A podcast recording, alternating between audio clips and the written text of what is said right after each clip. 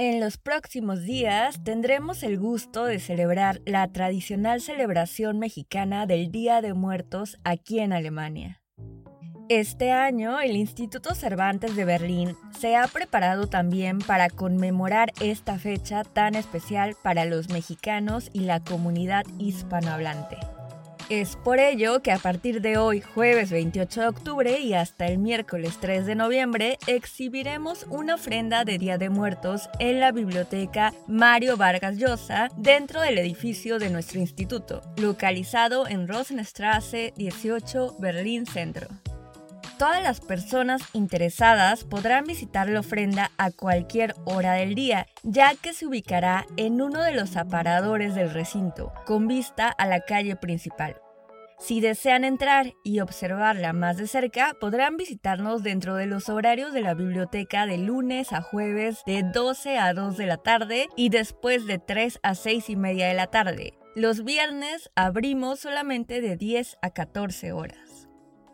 Y ahora, en este podcast del Instituto Cervantes, escucharemos una nota especial sobre el Día de Muertos, escrita y moderada por la periodista Lucero López en el programa de radio en español aquí en Alemania, Radio Hispanohablante. Esta nota informativa se titula El mundo del Día de Muertos en México.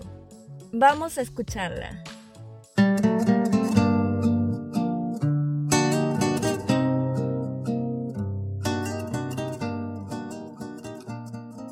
El primero y 2 de noviembre se celebra en Alemania Heiligen, Todos Santos, y Zellen, Todas las Almas. Se realiza de una forma solemne y sobria. En el mercado y los supermercados venden arreglos florales que se llevan a las tumbas de los difuntos. Estos son austeros y de colores apagados. La tradición es estrictamente religiosa y varía dependiendo de cada zona. En contraste, los mexicanos hemos convivido desde tiempos ancestrales con la muerte. No nos la tomamos tan en serio y muchas veces la traemos más cerca de lo que nos gustaría. Tenemos una relación de respeto, pero a la vez la vemos de frente y la aceptamos como a una vieja conocida. Por eso el Día de Muertos es una fiesta en la que los que estamos vivos celebramos a los que ya se fueron, y ellos regresan a visitarnos. Para esto existen diversos rituales. El primero y más conocido es el altar de muertos u ofrenda. La ofrenda se coloca el primero o 2 de noviembre, aunque en algunos lugares desde finales de octubre, sería imposible contar a detalle todas las variaciones que existen dependiendo de la zona geográfica del país. En general, la mayoría tienen los siguientes elementos. Primero, la imagen del difunto. Una cruz que es un símbolo introducido por los evangelizadores españoles, una imagen de las ánimas del purgatorio, el copal e incienso.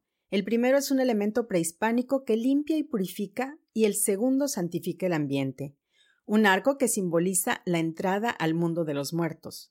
No puede faltar el papel picado, muestra de alegría festiva del Día de Muertos y símbolo del viento.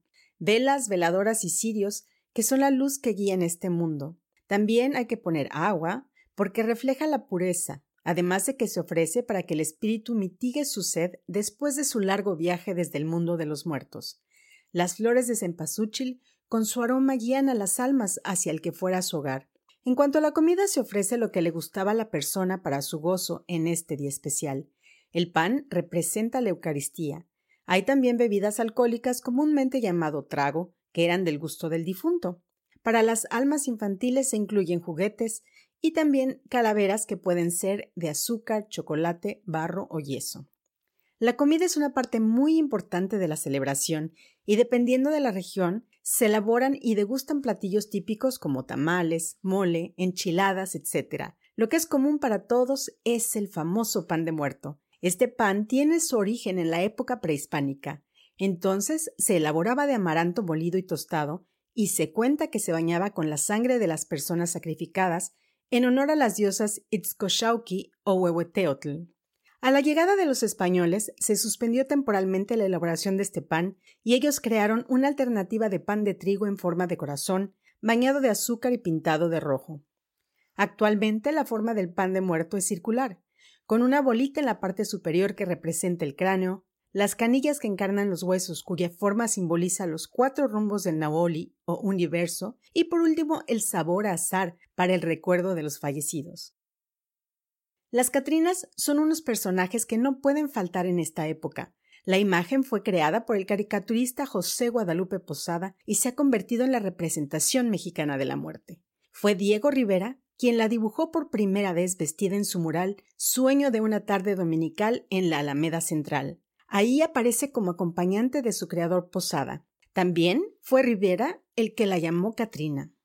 Las calaveras forman parte fundamental del festejo de muertos. Las hay para comer y mis favoritas son las escritas. Eduardo del Río Rius define estas últimas como un epitafio epigrama lacónico escrito en forma de verso dedicado a los amigos, familiares o conocidos solo en Día de Muertos. Fausto Martínez Marroquín agrega que es una oportunidad para expresar lo que se piensa acerca del otro o de un régimen del pasado o del presente. El 2 de noviembre es una celebración de muertos, pero también lo es a la vida. La idea de recibir a nuestros seres queridos y consentirlos con los placeres que tuvieron durante su paso por este lugar nos acerca a un orbe desconocido, y aunque nos atemoriza, también nos da esperanza de que no se van para siempre. Y existe esa pequeña puerta entre dos mundos que se abre una vez al año.